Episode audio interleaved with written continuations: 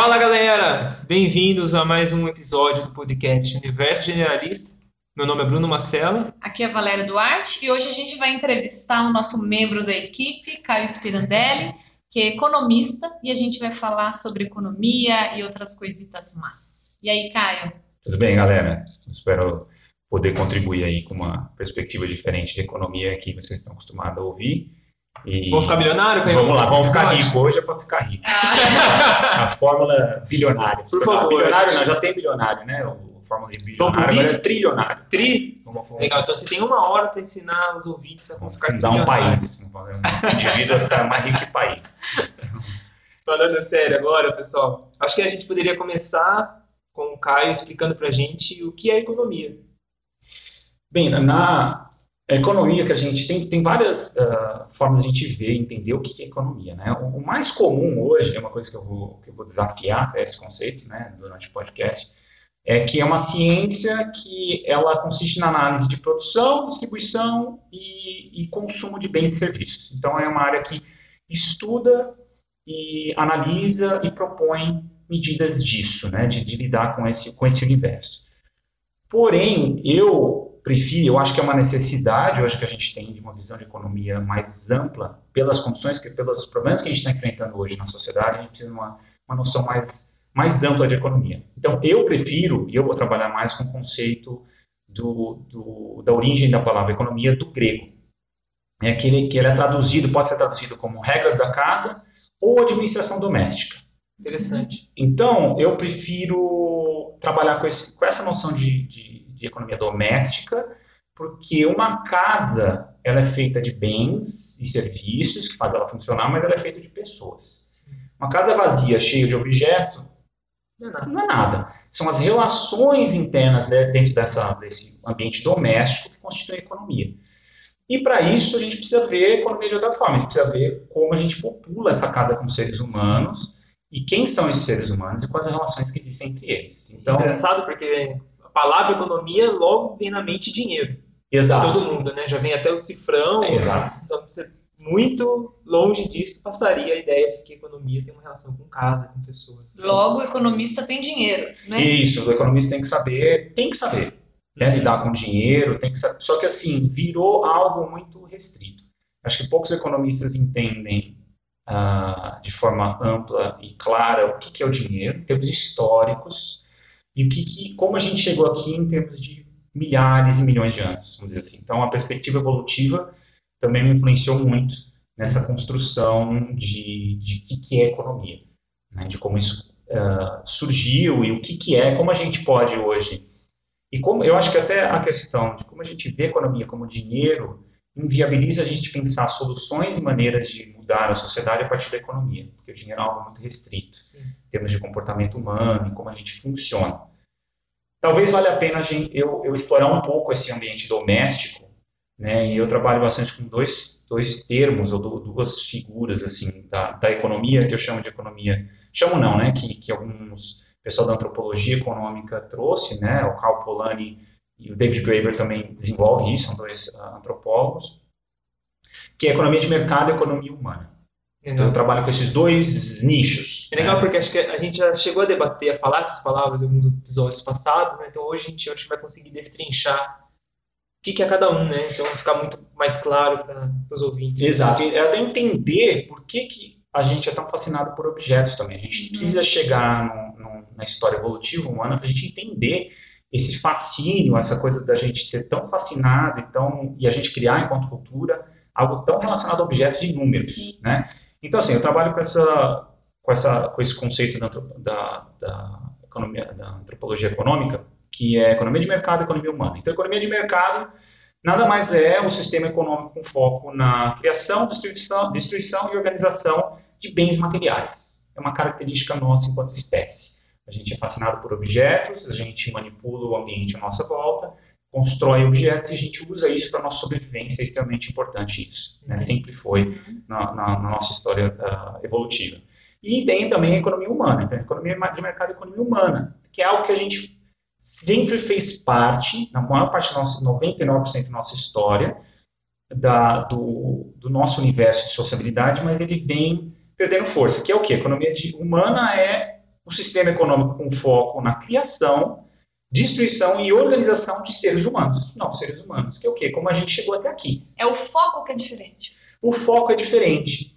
E porque é um foco na, na reprodução, vamos dizer assim. No humano. No humano, como a gente cria novos indivíduos em termos de geração, para a gente chegar aqui. Todo mundo chegou aqui por essas duas economias. Então, a economia de mercado funcionou, se a gente teve alimento, a gente teve casa, a gente teve tudo isso, mas a economia humana também funcionou, ou seja, alguém casou, alguém reproduziu, alguém criou a gente de uma forma que a gente se tornou adultos aptos a conversar, a estudar, a, a se comunicar e perpetuar a espécie, ou, ou seja, manter uma, passar adiante essa cultura, essa estrutura que a gente tem hoje econômica como um todo. Resumindo, é uma economia que não envolve dinheiro diretamente. É, economia, economia humana, ela não envolve dinheiro.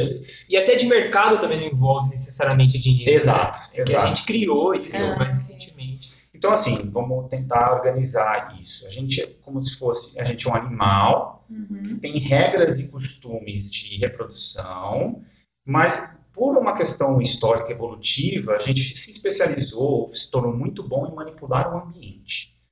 Então a gente tem, vamos dizer assim, a gente é um, um- um- é um- é um bicho que lida muito bem com um ambiente simbólico.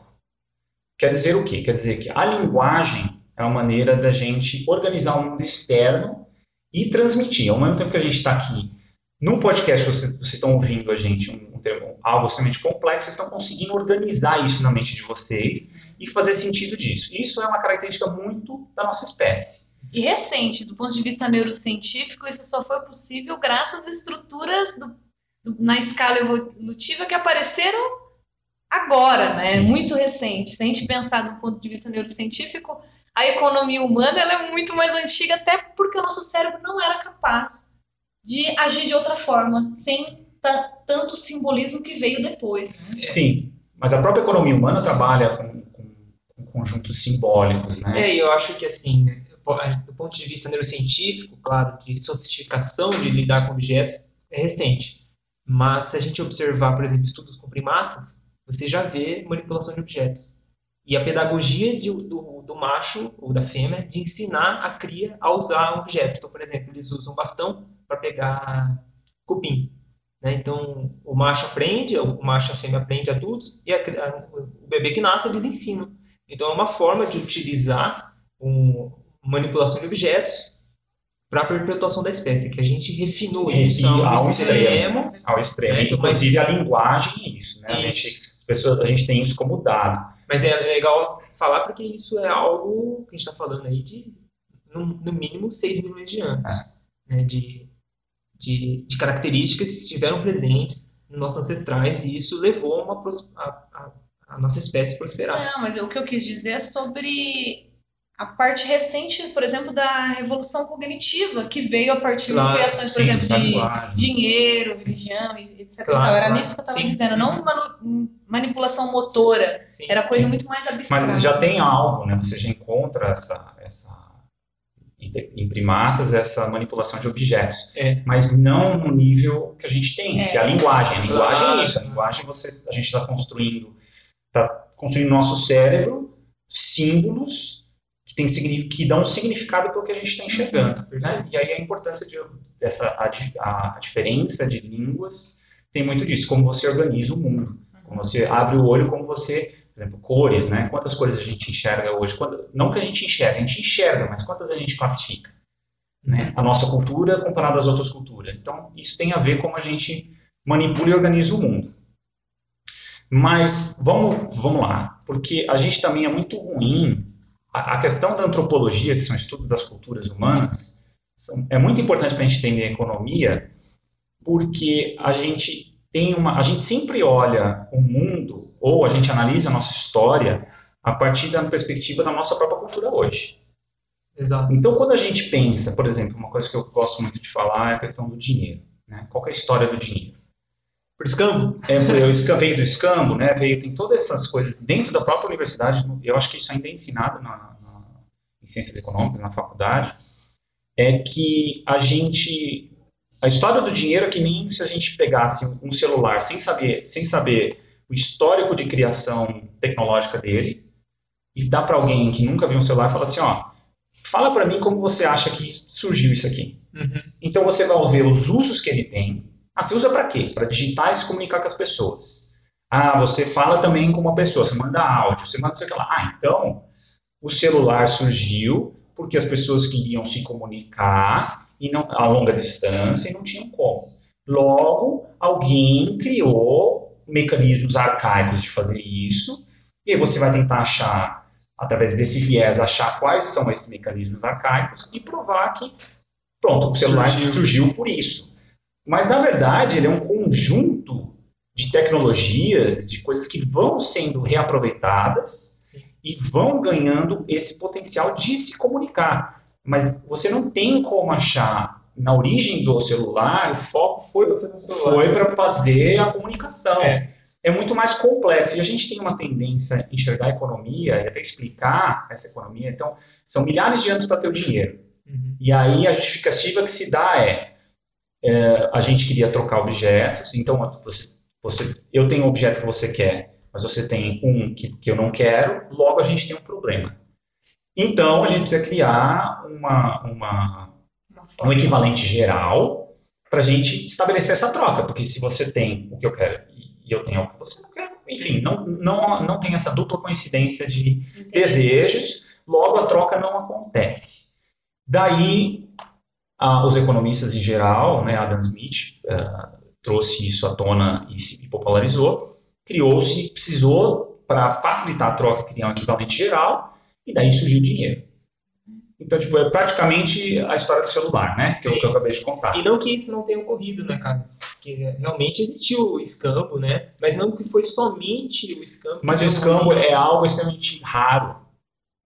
É raro. Ah, dentro da antropologia isso é raro, é nunca se, se encontrou aí. Então o próprio Adam Smith. Não, ele tirou isso do bolso. tipo, do, do, não tinha, também não tinha muito relatório assim, antropológico da época, da época também, para entender isso a fundo. Não dá, pra, não dá pra também pegar e falar, ah, Adam Smith era burro. Era, ah, claro. é, tipo, não, não, né, não, eu não caio muito nessa. Simplesmente são fatores complexos que demoram claro. muito tempo para a gente entender. E é interessante porque a gente está debatendo muitos episódios aqui sobre essa noção de complexidade das coisas, né? Porque a gente, do ponto de vista até de saúde humana, de movimento humano e agora de economia, a gente cai de novo num sistema mais complexo que envolve vários fatores interagindo entre si para ocorrer um fenômeno. Exato. E exato. não uma coisa linear, igual uma doença, dor nas costas, que teve um episódio passado com o Bruno, que é porque eu sinto e errado e eu tenho dor nas costas. Então, Exato. E a gente, e a gente quer buscar sempre uma solução, um, um,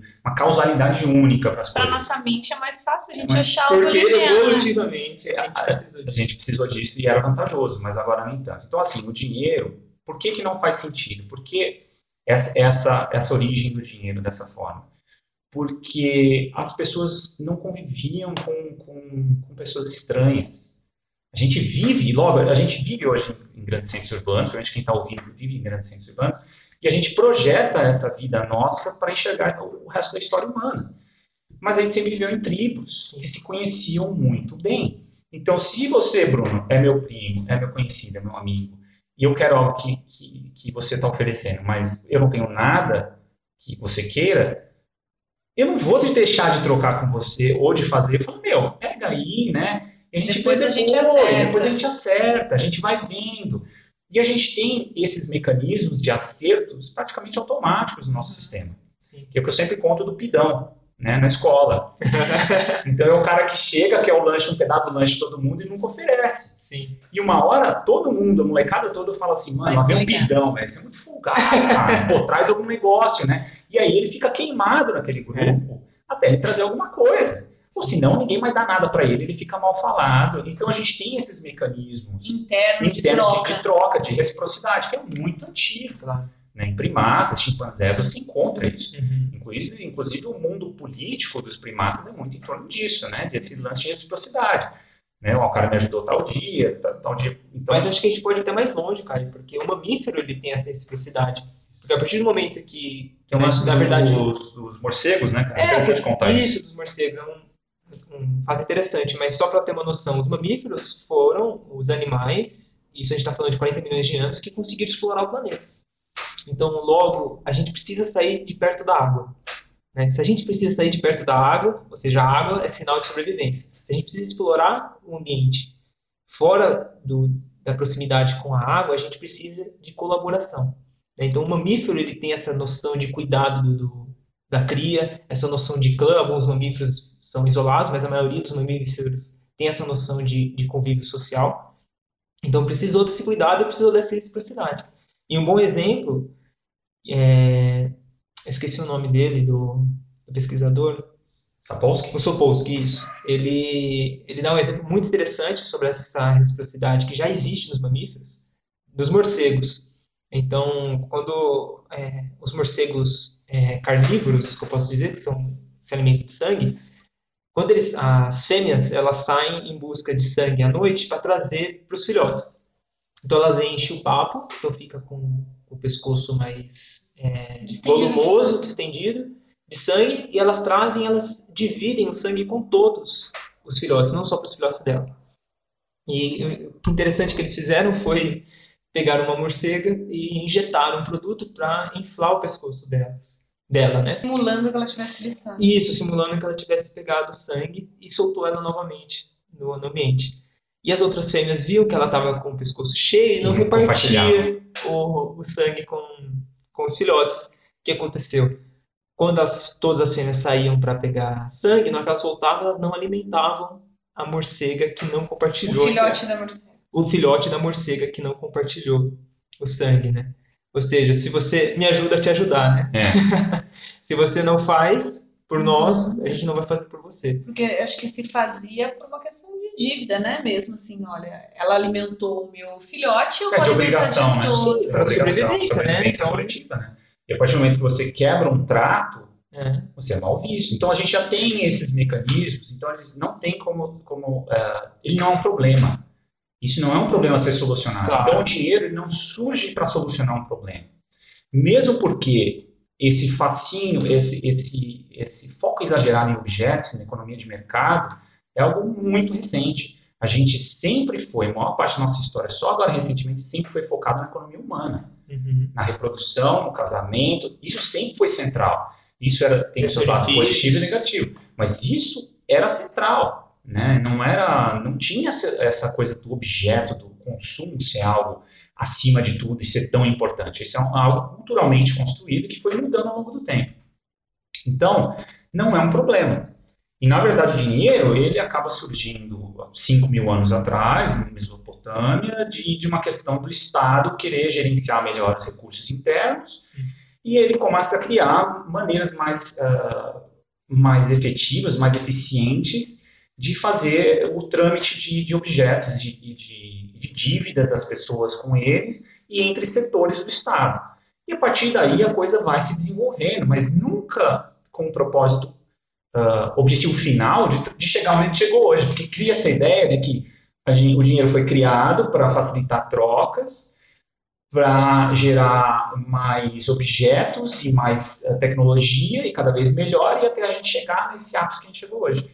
E não, é um, são subprodutos de coisas que demoraram muitos anos e na real a relação que a gente tem hoje com o dinheiro e com, e com esse sistema focado muito no consumo é algo muito, muito, muito recente. A economia humana, até uma, uma ou duas gerações atrás, é. era o centro. A gente está falando dos nossos avós. Né? Nossa, é o centro é. da, da, da, da do, do das preocupações da, da, das pessoas e dos objetivos, dos significados e tudo mais. Isso mudou mais daqui para de um tempo para cá. Então a gente essa eu costumo contar essa história do dinheiro porque as pessoas têm essa noção muito ingênua e até quando a gente fala de capitalismo ou de outros sistemas econômicos, isso vem à tona. As pessoas ah, veem muita ingenuidade nisso. As pessoas acham, ah, não, a gente precisa criar um outro sistema. Mas, cara, o sistema que a gente tem hoje não foi criado. Ele foi sendo reformulado, refeito, e tentativa e erro, e, e a gente chegou aqui, não é uma linha linear, você não tem como. Então, você criar um sistema novo, econômico. Não, a gente precisa mudar a economia, o sistema econômico precisa ser. Cara, não é assim que funciona. A gente precisa começar do micro para o macro e ver se funciona, é tentativa e erro. E esse sistema, Zé Caio, ele é uma interação do ponto de vista de criação humana, cultural, mas ao mesmo tempo tem um respaldo biológico por trás de estar tá ocorrendo essas situações, né? essas formas de criar sociedades. Exato. Porque se a gente for levar do ponto de vista só cultural, dificilmente você vai ter sucesso, né? Se a gente não levar em conta aspectos biológicos que, que estão por trás da formação de sociedade. Então, por exemplo, essa questão de, de economia humana e de mercado, elas se juntaram, na verdade, como se fosse uma mescla que é a nossa sociedade hoje. Então, se a gente for criar um sistema só cultural para substituir isso, dificilmente a gente vai ter sucesso.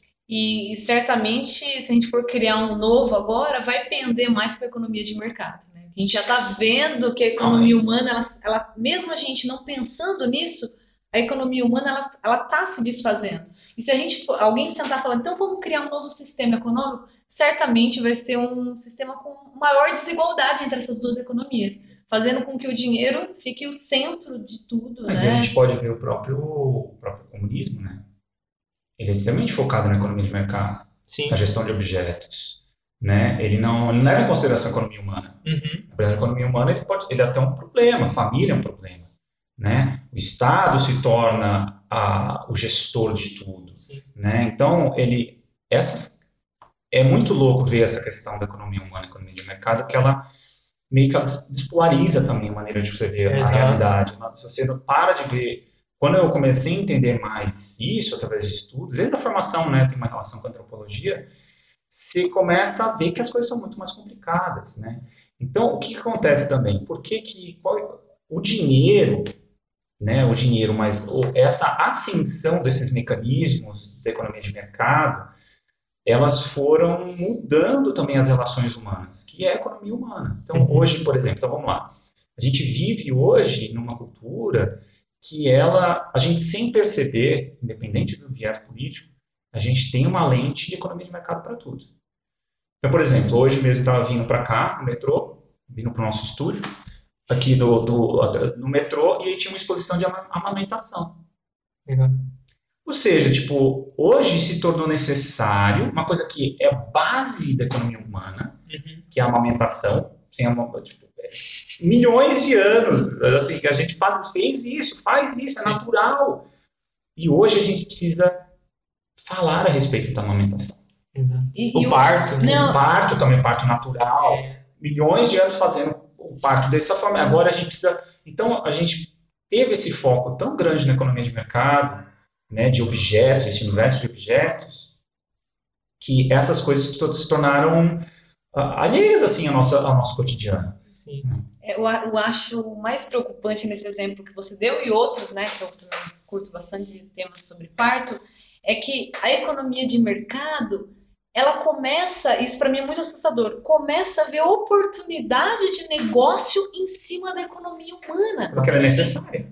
Esses E- serviços são necessários. Só Mas que- daí você começa a colocar valores altíssimos para alguém te ensinar você a amamentar seu filho. Exato. Então economia de mercado, Sim. você está entendendo a gravidade disso? Mas assim, antes, antes de a gente partir para esse, pra esse caminho, acho que de analisar a nossa sociedade Aham. atual a partir dessas duas lentes, que eu gosto bastante, é entender que no universo econômico, mesmo na economia, economia de mercado, vamos dizer assim, né? Economia de mercado, mas eu digo do mundo dos objetos. Não estou falando só do mercado em termos de troca, mas dos objetos, de gestão de objetos. A gente tem outras esferas que a gente é cego em termos de, de fazer os objetos circularem, que é o universo do presente, das dádivas e da reciprocidade. Que até eu fiz uma postagem, né, no, no, que eu tenho um projeto Dinheiro Vida Simples, fiz a postagem se é gafe, a gente dá um, pre, um presente com o Preço. com o preço dentro do presente. Então você vai lá assim, você compra um presente para alguém, para o aniversário de alguém,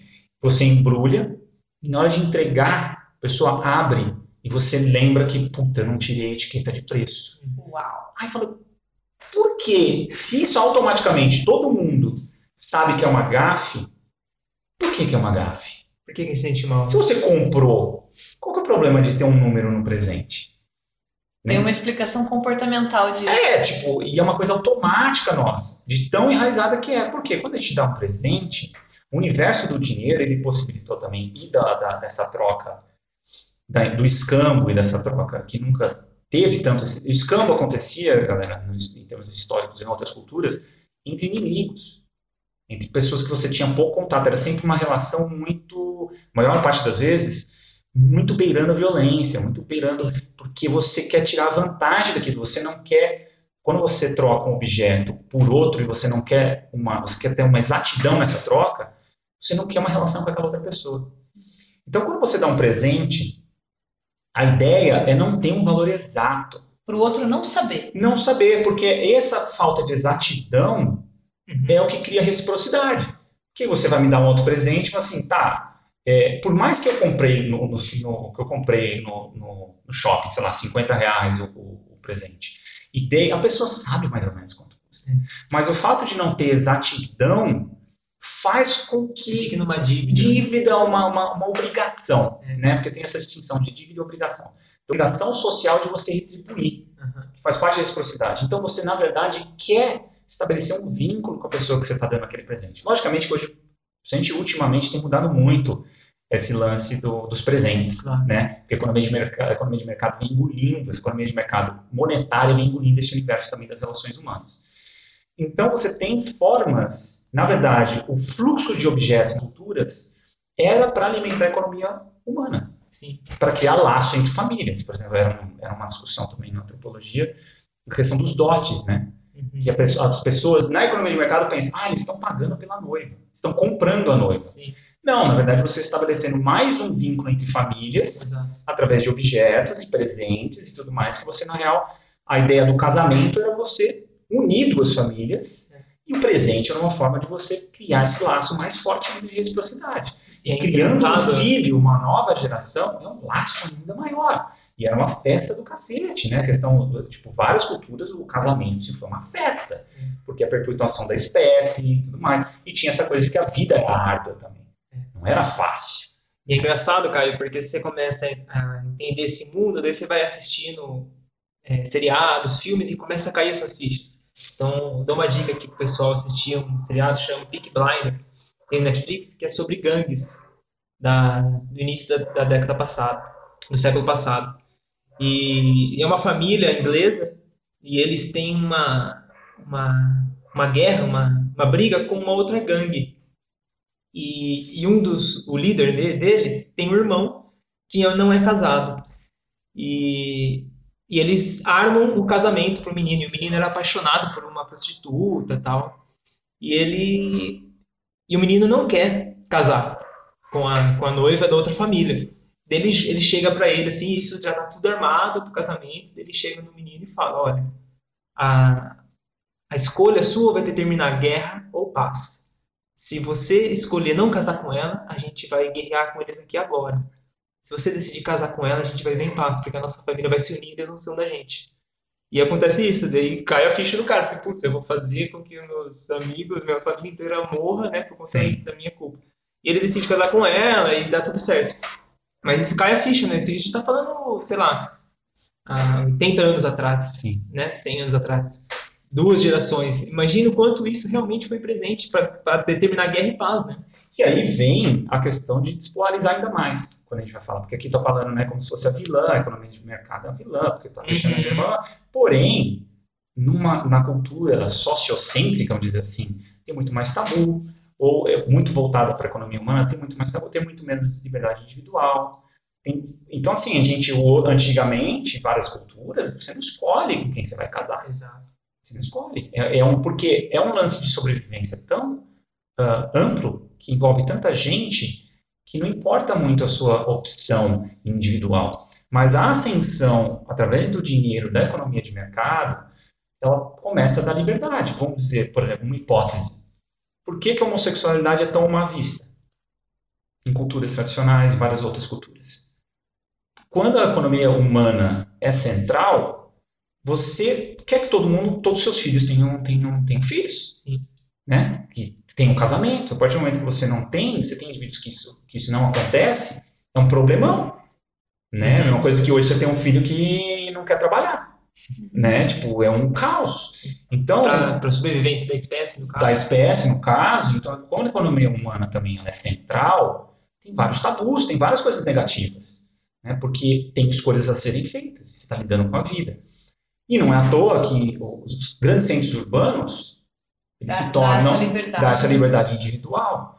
Inclusive, a, a a liberdade sexual que a gente tem comparado às outras culturas, vamos dizer assim, algumas culturas têm uma liberdade sexual maior, mas porque a economia humana ela é gerida por um conjunto mais amplo de pessoas. Que permite essa liberdade. Que, que é o quê? Que é quando tem filho, você tem um tio que cuida, você tem todo um, um, um nicho coletivo de, de, gestão da economia humana que você faz com que a sexualidade não, que o sexo não seja tão, tão uh, restrito. restrito. A partir do momento que, que isso, que a gente chega num grande centro urbano, a gente tem um controle de natalidade através de, de também as, a, a, essas revoluções tecnológicas que trouxeram a, a pílula, né, ou, o conhecimento mesmo do, do, do, do sistema reprodutivo. Uhum. É muito mais, a gente tem uma liberdade sexual muito mais uh, possibilitada pela economia de mercado, pela tecnologia, do que pela gestão coletiva da economia humana. Porque a gente não tem a humana. É, a gente, exatamente. A gente está meio que num, num, num, processo de que a economia humana já não é mais importante, ou ela é secundária. Ela virou, principalmente para pessoas mais de classe média, classe alta, ela é um problema econômico. Uhum. Você ter filho é caro. Então, Sim. a nossa visão de gestão da realidade, do mundo, ela, torna, ela acabou virando muito de dinheiro, muito de gestão Sim. financeira, né? mas eu tenho por mim que dá a impressão que a gente só inverteu assim, a balança, que talvez um tempinho atrás a gente tinha essa economia humana muito mais forte, mas a de mercado também estava ali, e hoje parece que a gente desregulou isso, porque eu lembro assim histórias da minha avó, da minha mãe contando que na época delas jovens, da minha avó e tal, a ideia era casar com o vizinho. Por quê? Para tirar cerca.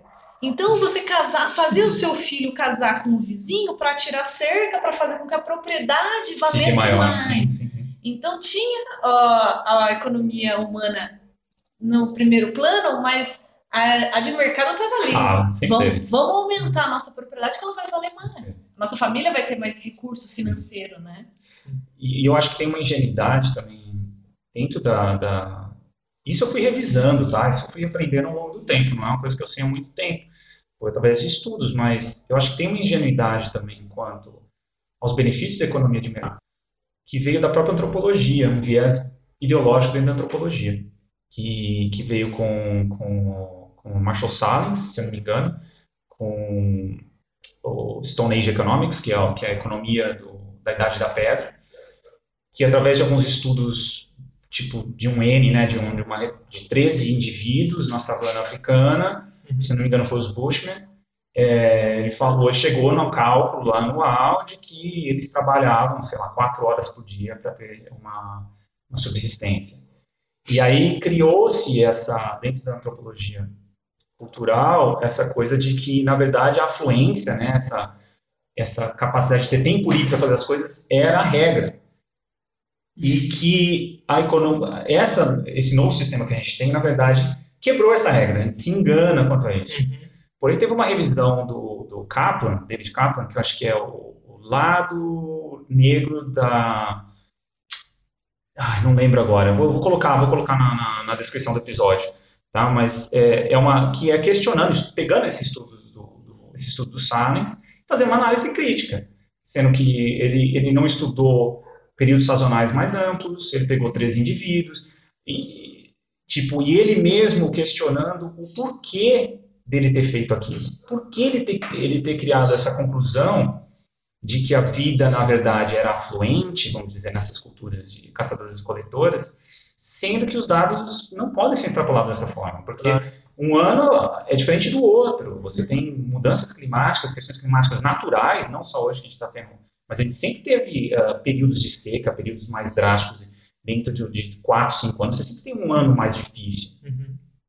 Então não, dá, não dava para extrapolar, como se essa economia de mercado realmente não deu um certo nível de conforto, um certo nível de, de, de melhoria econômica em termos materiais, e na verdade, enfim, criou esse nicho ideológico de tipo, de ataque à economia de mercado que é um pouco descabida também. Sim. Porque sim, tinha períodos de fome, isso, e aí depois todo mundo foi tentar salvar os Salins da, da parada. Né? pessoas fizeram comentários, né? O Ingold, vários caras da antropologia tentaram salvar isso, mas tem esse viés ideológico também que deu uma distorcida de enxergar a realidade econômica. Então era difícil, o caçador-coletor não tem vida fácil. Uhum.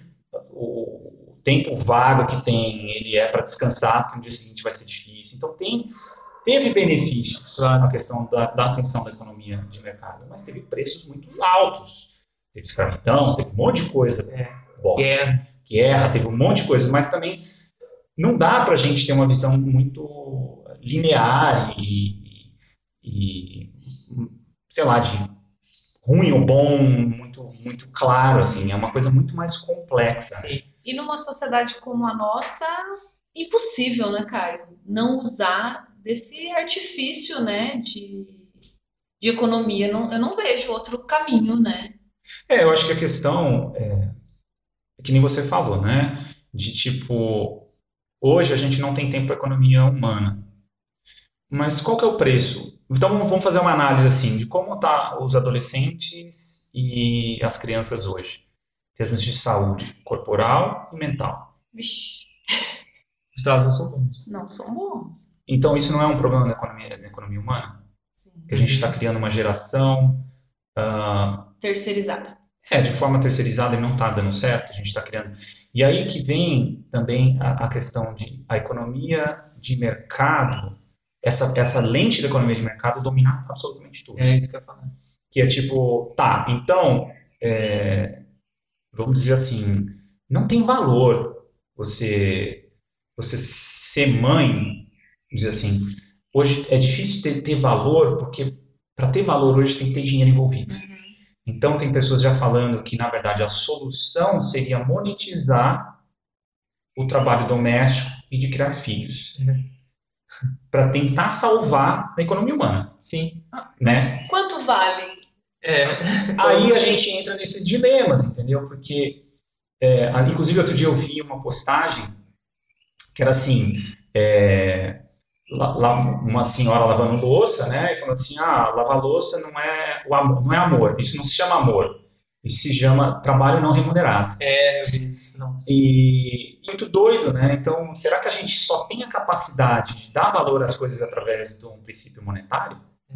E eu trago o exemplo, por exemplo, de casa. A, a nossa bisavó lá, que ela viveu praticamente a vida inteira dela dedicada à criação de pessoas. Exatamente. né? E ela, por conta disso, ela é, não é uma pessoa bem sucedida. Né? Ela não fez um bom, um bom trabalho para a sociedade. Né? É, Então, aí chegamos assim a essa. Hoje tem se discutido, inclusive o Harari, né, um autor famoso, tem discutido isso, que talvez a solução seja é, deixar a economia de mercado engolir tudo. Então, monetizar tudo. É. Então, vamos, vamos remunerar as mães, vamos remunerar o, o de amamentação, remunerar, porque aí fica justo. Sim. Então, a gente começa, apesar de ter essa noção de que seria algo justo a se fazer, eu não deixo de pensar também que é, uma, é o passo final para a economia de mercado, para a economia de mercado monetária dominar todas as nossas relações. E, e para mim soa um pouco como incompatibilidade biológica. Então, aí que está. Por exemplo, a, a- a essa ascensão da economia de mercado monetária, ela mudou tudo na nossa vida. Né? Então, quando a gente pensa economia como, vamos supor assim, então tem um alto índice, alto índice de depressão, isolamento social, várias questões envolvidas adolescentes e crianças. Você chega para a economia e fala assim, aí galera, o que, que vocês propõem? Uhum. A economia não tem nada a propor. Porque ela visa, como ela tem essa, esse viés muito ah, reducionista e muito focado só na questão financeira, eu falo o que é? Ah, tem que dar mais, ah, dar mais recurso para pesquisa para desenvolver remédios. Uhum. Mas ela nunca vai falar que fala assim, olha, talvez é- essa, essa dinâmica economia de mercado, economia humana, ela perdeu um pouco a mão. Uhum. Porque a economia, a, economia, a ascensão da economia de mercado, ou seja, de você solucionar tudo através de, de serviços pagos, é o que faz você hoje não precisar sair de casa. É isso que eu- nada. Para nada. É. Então, vamos falar assim, economia humana, ela tem como fundamento básico a reprodução. Como é que você encontra novas pessoas para se relacionar hoje? Eu ia falar isso. É, O Tinder. claro. E você deixa de se movimentar. Deixando de se movimentar, você deixa de sociabilizar. Você, então, hoje, essa ascensão da economia de mercado, ela ela mexeu muito nas, nas, nas ela talvez seja o principal fator de incompatibilidade Claro. na nossa sociedade. Eu- a gente pode pensar assim, Caio, numa proporção. Quanto maior o seu nível de independência, ou seja, de não precisar do outro, maior é a sua necessidade de economia de mercado. Porque você vai ter que pagar o outro. Exato, pagar. exato. Isso. Isso. Então, sei lá, não, é, eu não quero lavar louça em casa. Então eu vou ter que pagar alguém para vir lavar louça. Uhum. Né? E esse alguém que eu pago, não necessariamente vou criar um vínculo Exato. humano. Eu vou criar só um vínculo de mercado. Pago, lavo minha louça e pronto. Exato. É. Porque tem uma questão monetária. Tem a questão monetária. Então, se você pagou, zerou. É. Zerou. Eu te paguei, você não tem por que vir aqui bater na minha porta querendo sim ajuda. Eu te paguei. Eu, te, eu zerei a minha relação contigo. Zero Sim. zero. Né? Quando é uma coisa de reciprocidade, Uhum. ou de estar fora do universo ah, do dinheiro, você cria esse lance das aproximações. A partir do momento que você monetiza tudo, né, quer dizer que por mais que você vive numa cidade com milhões de pessoas que nem São Paulo, eu nunca, eu nunca fui tão, eu nunca fiquei tão sozinho quanto tanta nesses dois últimos anos que eu estou morando em São Paulo. Uhum. Porque por mais que eu esteja cercado de milhares de pessoas, eu não crio relações. Sim. Sim, e, e o que a gente não pode deixar escapar essa oportunidade é que essa forma de tudo pagar, tudo pagar, acaba interferindo na economia humana de uma forma muito forte, do ponto de vista social. Eu vou dar outra dica também de uma minissérie que tem na Netflix, acho que a Netflix poderia patrocinar a gente, né? A gente está citando muito eles, que chama O Amor e Sexo ao Redor do Mundo, de uma jornalista que ela viaja o mundo para ver como que são essas relações entre amor e sexo ao redor do mundo. E esse tipo de economia de mercado chegou até a, a relação interpessoal. E o primeiro episódio mostra as relações no Japão, por exemplo. As pessoas não querem mais encontrar parceiro sexuais, eles não querem mais buscar parceiro para qualquer tipo de evento na sociedade, ao ponto de que o governo japonês está preocupado porque não tem mais crianças nascendo. O que mais me marcou foi essa, essa jornalista ir num, ir num bar america, é, japonês, era um bar de mulheres que eles contratavam homens.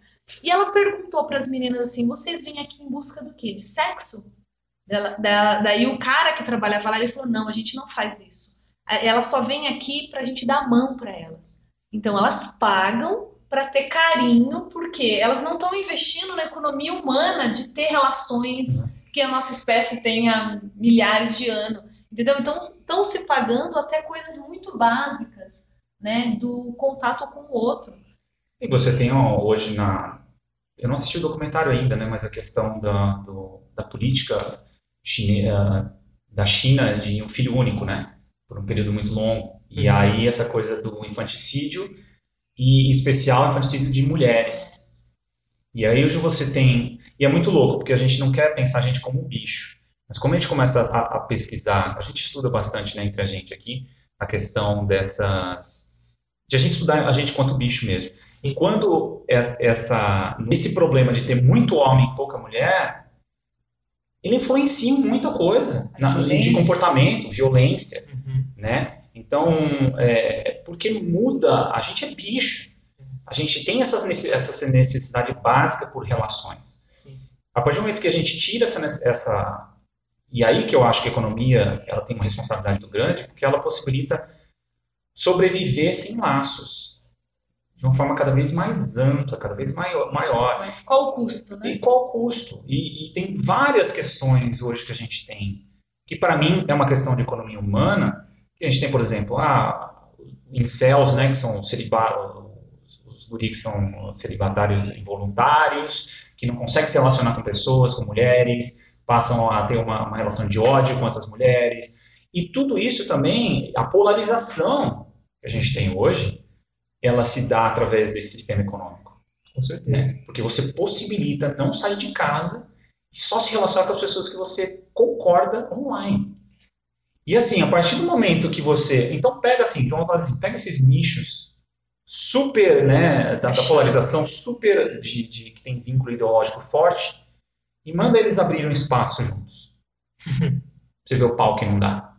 Porque a gente acha que a sociabilidade, a gente acha que os vínculos se dão por unidades isoladas de pensamento, né, de ideologia.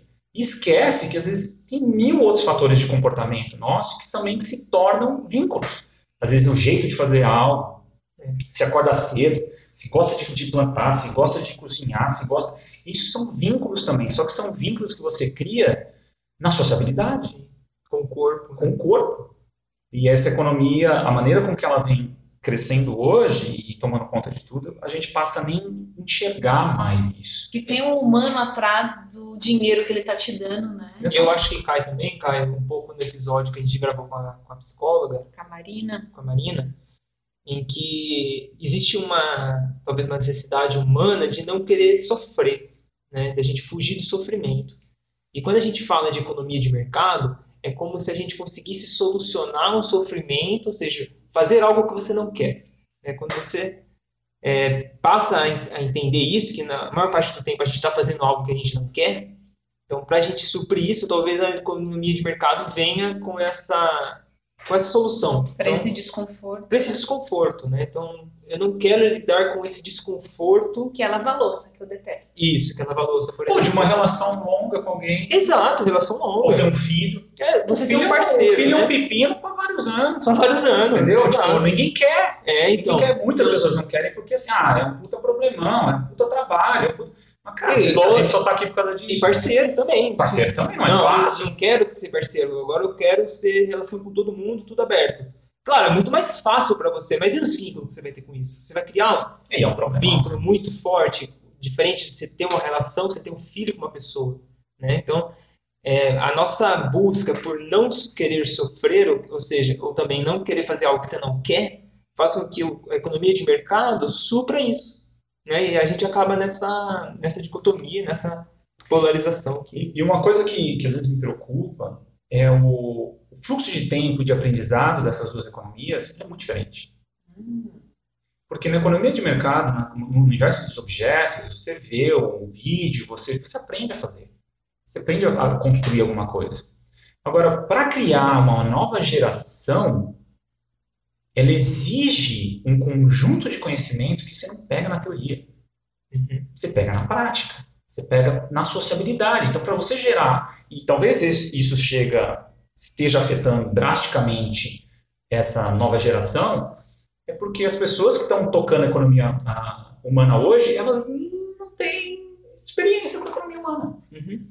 Foi uma geração que foi focada no trabalho, focada na carreira, focada na economia de mercado. Sim, talvez, talvez os, então, os nossos pais talvez se- sejam a primeira geração em que essa ideia de economia, ser bem sucedido na carreira, de forma financeira, Exato, seja mais valorizado. Sim, meus pais mesmo já estavam discutindo, né? Hoje eu penso em ter filho.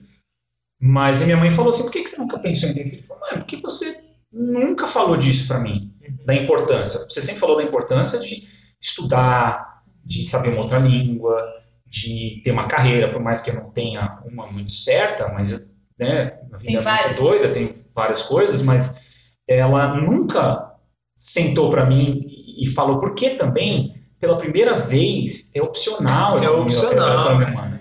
Que. Então, se você não tem um mecanismo de. E muitas pessoas acontece o seguinte: elas, sem querer, engravida, né? ela tem filho, e depois ela fala: Nossa, foi a melhor coisa que aconteceu na minha vida. Outras não, né? Elas É. falam que não, que é um inferno e tudo mais. Tem isso também. Mas, porém, é, Mas ninguém vai falar que é fácil. ninguém vai falar que é fácil. E não é. E não né? é. Não é, não vai ser nunca. Sim. E nunca foi. E nunca foi. milhões de anos nunca foi, entendeu? Nunca foi. É. Tem riscos, tem um monte de coisa. Essa ideia ingênua de, de que o mundo vai ser. A gente consiga criar um mundo sem sofrimento. Exato. É, e eu acho que a economia de mercado ela vem com isso. Isso. Tipo, só que, porém, a gente tem um arcabouço aí de significado vazio. É. Que a gente, que é um problemão. As pessoas com depressão só só tem tudo. Mas é isso que a gente precisa. A gente, inclusive, a gente discutiu nos primeiros ah, podcasts do, do excesso de escolha. É, exato. Qual que é o benefício do de, de tudo isso? Uhum. Às vezes, é bom não ter né, é, acesso a isso. Eu, pelo menos, na arte marcial, para mim, foi uma escola disso. Assim, tá lá fora, você pode escolher tudo. Aqui, não. Aqui é o inferno na Terra. Isso vai te fazer bem, né? Mas você tem que passar pela experiência para entender corporal, para entender. Então, o que mais me preocupa, talvez seja a economia humana, elas não são equivalentes em termos de tempo, De de aprendizado. aprendizado, de gestão. Então, assim, a minha avó, tem uma cacetada de filho, ela era CEO do, do- da economia de- humana. Exato. Entendeu? Ela mantinha contato com todo mundo, ela juntava todo mundo, final de semana todo mundo ia na casa dela, aquela bagunça, e da porta para dentro tudo é cama. Mano, ela amava aquilo. E ela sabia fazer aquilo, ela sabia se comunicar, ela deu banho em todos os primeiros netos, ela fez. Então ela tinha todo esse saber da economia humana e foi passando, tentando passar isso adiante. E eu acho que é bem interessante isso que você falou de aprendizado do tempo, da economia de mercado e economia humana, porque tem coisa que não se paga. Por exemplo, a moral. Eu não consigo assistir um curso no YouTube sobre moral e pagar um curso. Mas você consegue passar valores éticos e morais com um filho, por exemplo. E é isso que vai moldar a sociedade. Né? Você está entendendo? Eu não sei como que eu conseguiria passar valores humanos pagando. Uhum. É, inclusive, essa noção de economia de mercado, ela, ela também tem alguns cruzamentos, né? Depois acho que o outro, o outro, outro podcast a gente pode trazer dados mais sólidos. Mas você tem várias coisas da economia humana que afetam o desempenho de uma pessoa na economia de mercado, né? A parte de... A parte de estrutura familiar, estatisticamente você tem isso bem claro. Principalmente de homens. Sim. Guri criado sem pai, sem uma figura paterna, clara, objetiva, tendem muito mais a se relacionar com violência, com gangues, com tráfico, várias outras coisas. Então você tem impactos. Na personalidade. Macros, né? Impactos da economia humana direto na economia de mercado. Isso. Né? E isso é difícil falar disso pela polarização é, que existe. A gente acha que tudo se resolve com só educação, com, com, com o Estado vai resolver tudo. E aí, é, é muito doido, porque essas Mais uma vez a gente cai naquela visão linear. Né? Linear, e não, não existe. Então, é complicado. E, ao mesmo tempo que a gente está falando aqui, né, os aspectos negativos da economia eh, de mercado, mas só ela possibilitou a especialização e, por exemplo, doenças que são inevitáveis de acontecerem, são inevitáveis. Pra gente Tem pessoas que se dedicaram a vida a uma pesquisa, por exemplo, que deixou de lado, do lado humano, só que salvou várias vidas. Exatamente. Então você tem isso também. Esse, tem, obviamente, tem benefícios claro. esse sacrifício da economia humana para se dedicar à economia de mercado. Né? Então, longevidade, tem mil coisas que, que, que a medicina, vários aspectos, a gente pode ter críticas a várias coisas dela, mas a gente não tem como negar que doenças são inevitáveis, elas fazem parte, doenças fazem parte do sistema biológico do planeta, elas vão sempre evoluir, elas vão sempre se adaptar, elas vão sempre estar, estar à espreita. Então, é muito bom é. a gente ter isso para a gente essa área de pesquisa. Porém, será a minha a minha questão talvez seja será que a solução realmente é entregar tudo para a economia de mercado, a gente monetizar tudo e a própria gestão da economia humana? Ou só tem valor o que tem número? Uhum. Será que a gente, enquanto sociedade, enquanto indivíduo, a gente não consegue criar culturalmente algo que dê valor à vida? Eu acho que isso tem uma confusão do cacete nessa questão de, de, de, de da economia humana, até nessa coisa de, ah, vou, vou ter, ter um cachorro do que ter uma pessoa, tipo, meu, são completamente diferentes, sim, tem, mas a gente perdeu tanto esse tato da economia humana. O Caio, será, eu fico refletindo sobre isso direto. Será que essa, essa ideia de que a gente tem essa possibilidade de escolha, como a gente falou acho que no segundo episódio, mas ela tem uma noção direta por momentos de paz? Então, não precisa nem momentos de paz, mas eu digo em situações em que você tem tudo controlado. Por exemplo, se a gente for para a zona rural, a gente precisa nem ir momento, em, em, momentos de guerra e doenças, ir para a zona rural. Na zona rural, você tem um equilíbrio maior sobre isso, do que, é uma, a importância de uma economia humana e, ao mesmo tempo, a necessidade de uma economia de mercado para o seu produto estar tá girando e tudo mais. Porque, às vezes, você tira uma liberdade individual, Sim. como existe... É, a economia humana, ela, ela, ela, ela tira, tira, essa liberdade individual, tira. por exemplo, de você ainda, ainda existe, né? Famílias que, que prezam por isso, né? De casamentos e tudo mais, muito menos. Porém, você permite um, uma prosperação da economia própria de mercado dele, ou seja, da sua fazenda, do seu produto.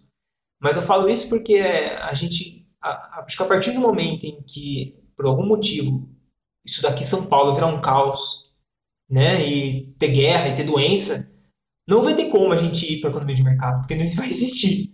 Né? Então a gente vai se aprofundar e vai se agarrar muito a essa economia humana, Exato. Nas relações. nas relações. Exato, exato, e- exato. Uma vez que acabou a energia elétrica, Pronto. é, o, o que você tem de, de, de poupança é essa economia humana. Entendeu? Uma É. vez no caos, a economia humana. Então, isso também tem essa perspectiva de que isso vai durar para sempre. É, a gente não precisa eu cuidar suas relações, porque o mercado vai estar sempre aí, vivo, com tecnologia. Vai saber, a gente não sabe o futuro.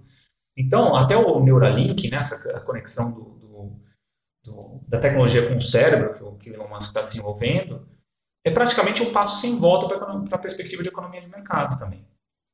Porque, para mim, é, uma, é um passo muito adiante esse universo de quantificação, esse universo de cálculo, de gestão de informações Uhum. e a questão de relações humanas, segundo ela fica em segundo plano. A gente não sabe nem como isso afeta a questão do É como se cérebro, você né? se tivesse um prazer, você conseguisse suprir o seu prazer, as suas necessidades só com tecnologia. Exato. É muito doido isso, porque eu estava escutando um podcast esses dias, o entrevistado estava falando sobre é, a sexualidade.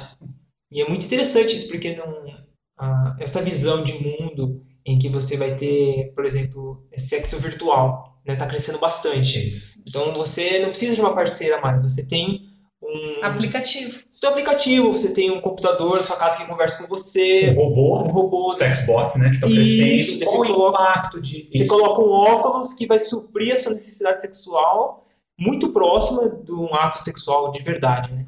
E é o mais o que mais chocou para mim nesse debate, nessa é, nessa nessa entrevista, foi o quanto o sexo ele divide essas, essa essa noção do que que é um estranho e do que que é a, Alguém conhecido. alguém mais próximo. Então, por exemplo, o que difere uma outra mulher na rua do que a Val? Então, é o ato de principalmente, eu ter uma relação sexual com ela. Aham. Então, o fato de relação sexual, ele, ele aproxima ah, um indivíduo do outro, né? Sim. Que é esse lado humano. Então, isso vai... Essa questão de tecnologia pode quebrar muito isso. Ah, quebrou já, né? Porque Quebrou cada um é... Ah, o sexo virou só uma sensação, ela não é mais um vinho. Isso, Você tem isso, inclusive é uma, é uma, é uma sei lá, para mim é uma ascensão da economia, da economia de mercado mesmo, né? E, e é muito louco como essas relações sexuais é, não naturais, né? Porque você transar com um robô na sua casa, embora você goste, não é natural. É, o quanto, é, e também esse exemplo que o Caio deu de você transar, né? Com tantas pessoas que você. O quanto isso muda ah, o nosso funcionamento cerebral. Porque tem pesquisas mostrando que pessoas que é, praticam sexo casual com muita, muita, muitas pessoas, você tem uma diminuição daquele hormônio que faz você ter vínculos. Então, pessoas que têm muitos parceiros sexuais, Uhum. é, cientificamente, ela tem uma menor liberação de hormônios que faz ela ter vínculo. Por quê? Do ponto de vista natural, você deixar a pessoa sem o vínculo é mais fácil para ela transar com quantas pessoas ela quiser. Pronto. Porque imagine se ela transar com um hoje e cria vínculo, dela transar com outro, ia ficar impossível para o sistema. Então o sistema se protege, Sim. diminuindo a quantidade de hormônios, de vínculos. E aí a gente tem essa questão dos sex bots mesmo que está crescendo, né? Que são os, ro- os robôs Acho que poderia É, ser um outro sexuais, episódio, né? né? Só disso, mas que é isso, você assim, a economia humana realmente Morreu. morreu, né? Então, é, eu acho que a questão aqui é entender que é um yin e yang praticamente, né? Não, a economia de mercado ela trouxe muita coisa boa, muita coisa ruim. A economia humana ela traz coisa boa, mas é mais fácil a gente entender a coisa ruim, porque o processo de a gente entender a coisa boa exige tempo. Uhum. Benefício dela não é Imediato. instantâneo. E a nossa sociedade é muito imediatista. né? Exato. E a gente tem a questão, por exemplo, você vai num. num- Por que, que a gente tem um feedback tão positivo do organismo quando a gente compra algo? Uhum. Porque an- durante toda a nossa história, todo objeto era um vínculo Uhum. com alguém. Uhum. Né? Então, ele te dá um feedback positivo porque você está estabelecendo também um vínculo com a pessoa. Isso é uma hipótese, tá? galera? Mas, mas você está comprando objetos, quer dizer, você está estabelecendo. O seu corpo entende, estou estabelecendo uma relação com alguém. Logo, isso tem vantagem evolutiva, em termos de sobrevivência, Claro. em termos de clã e tudo mais. E aí, a partir do momento que você arranca esse vínculo, a pessoa tem esse feedback mais no vínculo. Por isso que as pessoas viciam em compra. Porque ela quer ficar indo comprar, ter um vínculo fictício. Exatamente. Então, você vê como, como a, a gente. é, o próprio sistema econômico, muito voltado para a economia de mercado, Ele se aproveita, ele, ele entende esses processos biológicos, ele não entende, né? Ele saca esses processos biológicos e ele usa eles a, a favor do marketing. Marketing é isso. Marketing Isso falar, pegar impulso eles sabem de tudo isso, né, né? Eles mapearam isso, Sim. foram vendo que estava certo que não estava, mas indo com, É. com estruturas biológicas muito A antigas. questão de, de você ter essa noção de economia humana de mercado, como elas dão conflito, um exemplo claro para mim é quando eu atendo pessoas próximas a mim. Então, por exemplo, atender parentes, né? Pô, a pessoa tá com dor, vem para mim para atender. Daí, no final, essa pessoa me paga. É muito ruim para mim, né? Assim, putz, eu vou atender meu tio, tá com dor, E é automático. é isso, né? automático, é muito, e quando, no começo, né, eu não cobrava de ninguém, assim, próximo, né, falou assim, Bruno, é o seu trabalho, você precisa cobrar, mas para mim era muito difícil, hoje fica muito claro isso, né, o porquê, porque tu cobrar de uma pessoa próxima de mim é, é- já é uma troca, Quebrava o vínculo. né, o tio pode cuidar de mim, então eu vou cuidar dele, né, vou tirar a dor dele, pronto. Mas tem uma coisa muito interessante nos últimos anos, que é você mesclar demais a economia humana com a economia de mercado é um problemão. Em termos de corrupção, por exemplo.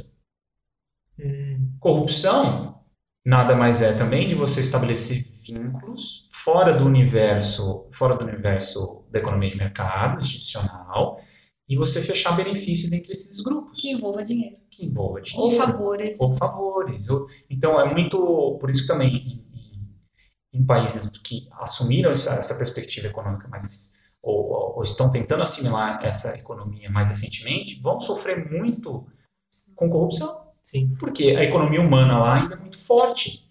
Então, a gente usa a lógica da economia humana para gerir a economia de mercado. Todo mundo, eu vou ajudar meus, meus, Meus meus parentes, as pessoas com quem eu tenho um vínculo. Então, é um, é um problema também. Claro. Não é? Então, assim, galera, só para entenderem o quão complexo é a nossa relação, é a construção das nossas relações, a gente conta espécie, e para gerar mudança. Inclusive, a gente vê hoje, né, tipo, na política é um problemão você ter economia humana dentro de um político. Uhum. Que ele vai fa- fa- fa- favorecer amigos, vai favorecer irmãos, vai favorecer a família, os filhos, todo mundo. uhum, Isso é corrupção. sim.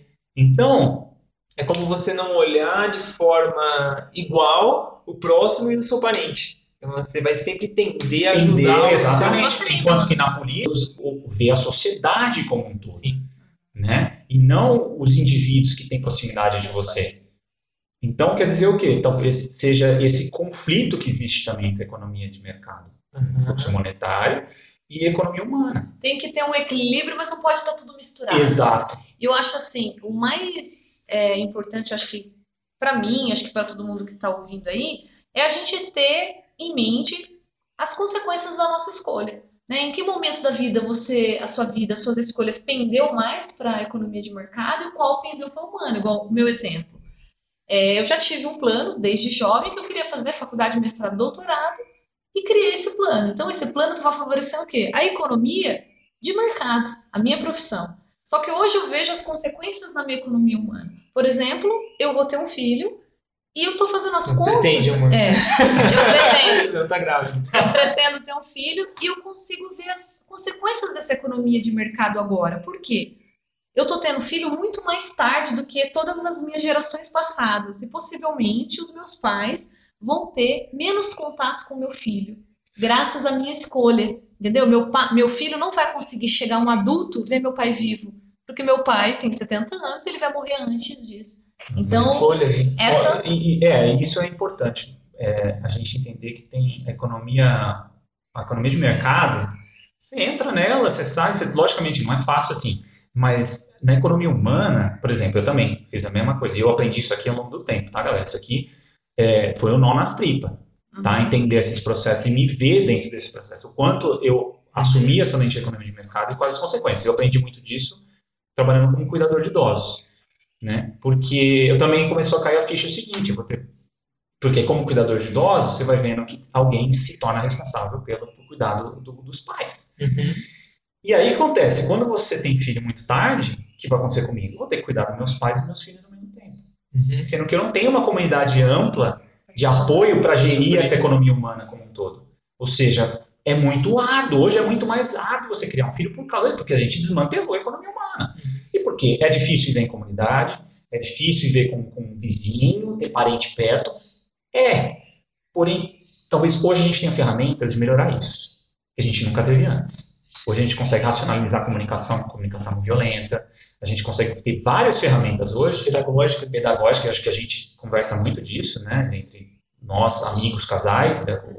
Sempre troca ideia de, de, de, comunicação não violenta e tudo mais, porque é uma forma de racionalizar a comunicação e viabilizar melhor. Apesar da gente estar muito fragmentado enquanto estrutura coletiva, a gente consegue tirar maior, melhor proveito do que antigamente, porque a economia humana também antigamente, sem essas ferramentas, era um inferno. Claro. Nem Violência. todo mundo tinha que conseguia gerir tudo na paz, na tranquilidade, no amor e tudo mais. Tinha muita violência nesse meio também, muita cacetada, né, o processo educativo. Então, assim, não existe essa coisa pura, ideológica pura, ah, economia de mercado, economia humana. Uhum. É algo complexo, assim como a vida é. Tá, então... E é interessante, né, Caio, com esse exemplo da, da Val, o seu também, dessa noção de tempo, porque a economia de mercado ela pode ser muito mais instantânea, muito mais rápida. Assim. Então, por exemplo, vou fazer uma formação e ser bem sucedido. Isso a gente está pensando, sei lá, em cinco anos talvez você consiga isso. Você tem uma graduação, você arranja um emprego numa, numa empresa e você está bem sucedido. Talvez cinco anos para a economia humana não é nada. Então a gente. E é o tempo, porque já foi né? Você tá, sei lá, você tá com 45 anos, 50 anos e não tem filho, por exemplo.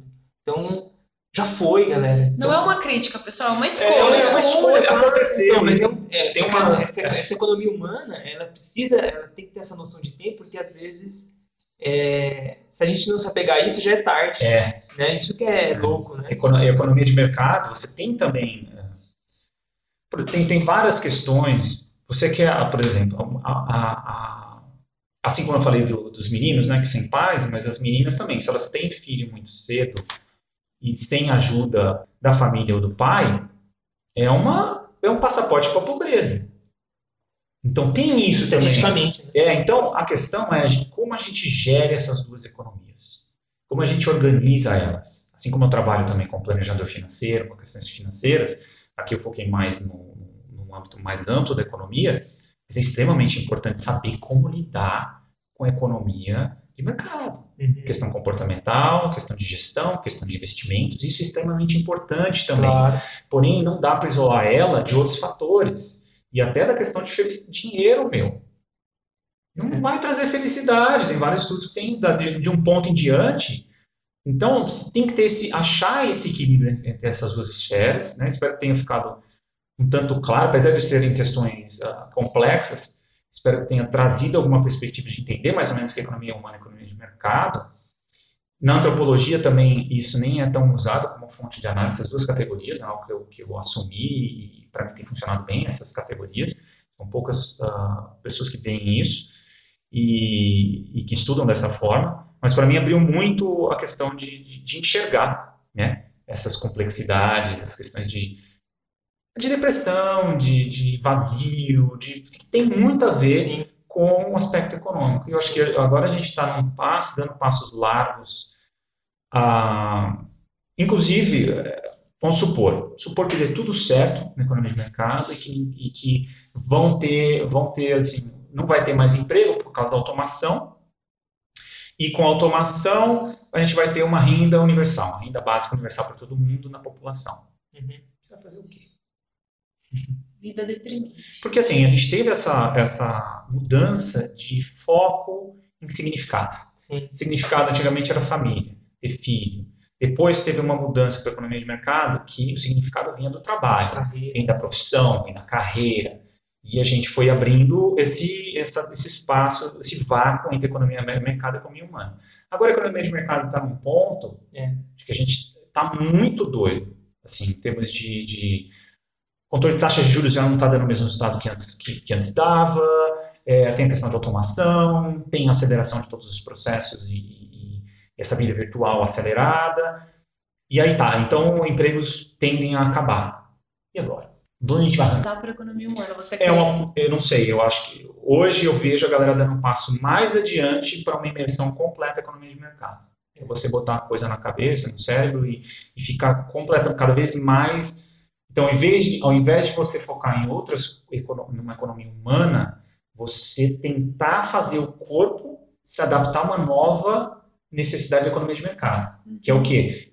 Já que os computadores estão dominando tudo, a gente bota o computador dentro da nossa cabeça para a gente acompanhar, a gente não perder o fio da meada da economia, economia de mercado, porque também a gente perde a fonte de significado.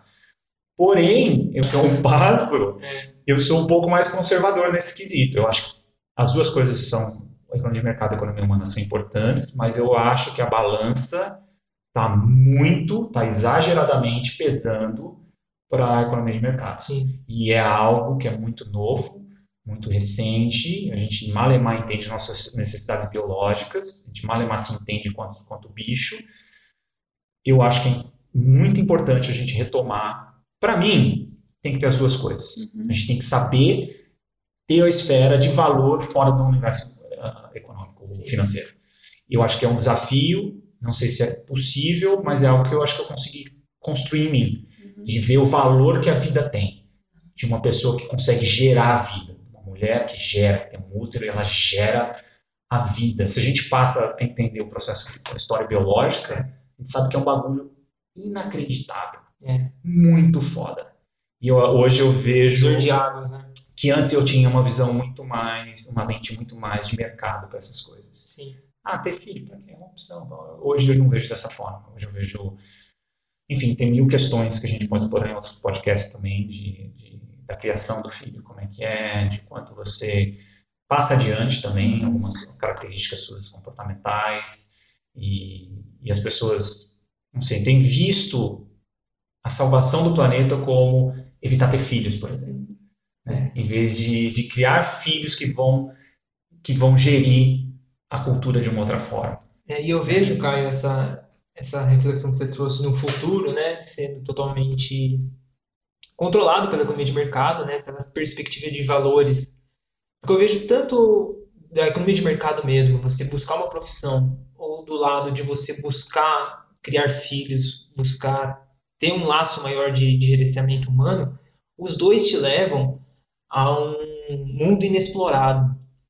Então, eu acho que o exemplo, eu gosto de dar de forma simbólica, o Rei Leão, né? Quando o, o Simba, o pai dele, como que ele chama? O, não lembro. O pai do Simba. O pai do Simba. Ele fala, você olha, isso aqui é todo o nosso reino, né? Tudo isso aqui é nosso. Você só não pode passar naque- ali onde a gente não enxerga. Aquele ponto não é território nosso, né? E instintivamente o, o Simba vai para lá. É, Por quê? Porque é uma, é uma necessidade humana de buscar coisas novas e de se de tirar da zona de conforto. Porque existe uma, uma reação biológica que acontece na gente por liberação de hormônio, por ativação do sistema nervoso, que faz com que você se sinta excitado e faz com que você tenha um retorno dessa, dessa sensação depois de passar por uma dificuldade, depois de passar por algo que você acha que você não li- conseguir lidar. né? Então, sei lá, que seja criar um filho, que seja você ter uma carreira, mas ele é uma- um foco numa capacidade sua de desafio. né? Então, o ser humano ele precisa desse desafio. Então, por isso que eu trago novamente esses momentos de paz, entre aspas, ele pode trazer alguns malefícios, porque se a gente está totalmente controlado, qual é o desafio? Né? Qual é o horizonte aí que a gente tem que ser inexplorado para gerar essa, essa resposta biológica que a gente precisa por saúde mental mesmo?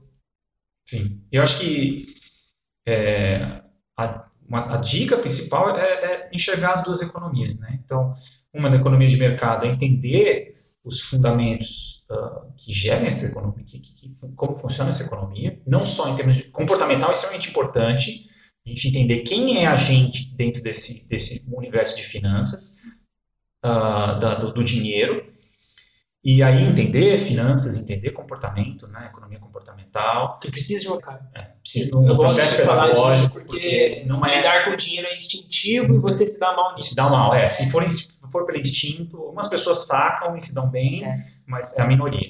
Então não é algo, é algo criado culturalmente, Culturalmente. então ele exige um processo educacional, um processo de aprendizado. É, mas eu acho assim que nessas relações de troca, a dica que eu dou é a pessoa se sentir, se perceba, né? Eu falo isso porque é tá surgindo dentro da economia de mercado um pezinho de economia humana. Por exemplo, sempre eu dou esse exemplo. Tá surgindo muito, pelo menos aqui em São Paulo, feiras de trocas, Sim.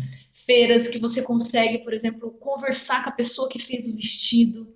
Né? Então, quando, como, pensa como você se sente quando você vai numa feirinha dessa, veste o vestido e a, a pessoa que fez ver você com o vestido. É diferente de você ir na loja. Eu senti isso, a gente foi para Recife recentemente dar um curso, eu e o Bruno, e eu entrei numa loja, vi um vestido lindo e eu vesti.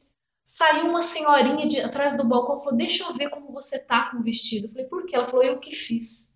E eu nunca tinha visto ninguém nele no corpo. Eu comprei aquele vestido com outro ar do que eu compraria de uma pessoa que eu não faço ideia de onde foi feito na China, em outro lugar.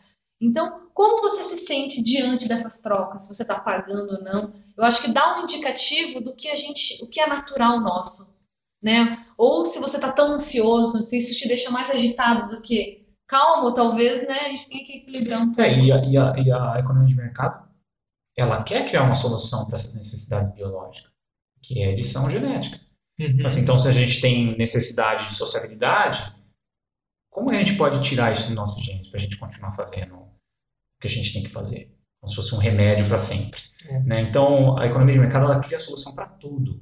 Se a gente não escolher o que, que a gente quer solução, o que, que a gente não quer solução, a gente prefere dar um passo para trás e retomar a sociabilidade humana, ela, uhum. ela vai fazer, vai todo mundo comprar e vai, vai manipular mundo, e vai fazer. Né? Então, é, tem que tomar cuidado, porque como ela está numa ascendente assim, imensa, se a gente não fazer escolhas, não fizer escolhas, não, não, começar a perceber as coisas de forma diferente, a tendência é ir com a maré, né? É, é ir com a, com a, com a, e com, a, com o bando, né? Que é o herd effect lá, que é o, o efeito de bando, de você vai com o bando, porque Sim. é uma natureza nossa também, tá todo mundo indo, a gente vai. É, acho que vai, vai levar para um lugar bom. Né? É, vai levar, enquanto que você ser dissidente nesse sentido é e o quanto entra personalidade nisso, né, Caio? Principalmente essa questão. Vai explorar isso no é. outro podcast, questão da personalidade. Você pode estar caindo no, numa armadilha da economia de mercado, transvestida de economia humana, né?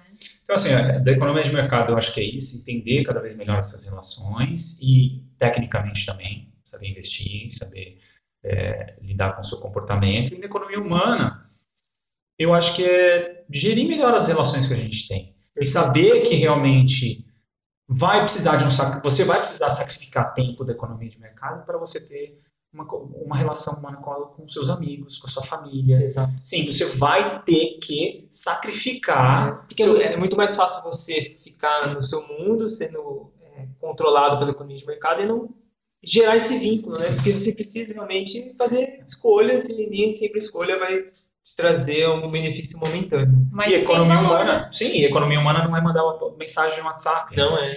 é. é. Você vê fisicamente a pessoa, você deixar o celular de canto um pouco e, e, conviver com essas pessoas, fazer atividades juntos. Né? Eu acho que isso, para mim, essa é a minha perspectiva de uma outra economia, de uma, uma economia que vai, deveria crescer com esse processo de automação e falta de emprego, para mim, essas coisas menos eficientes, vamos dizer assim. A gente pode ter o luxo de fazer coisas ineficientes, mas que, que dão valor, que, que ressuscitem e que mantêm firme a economia humana.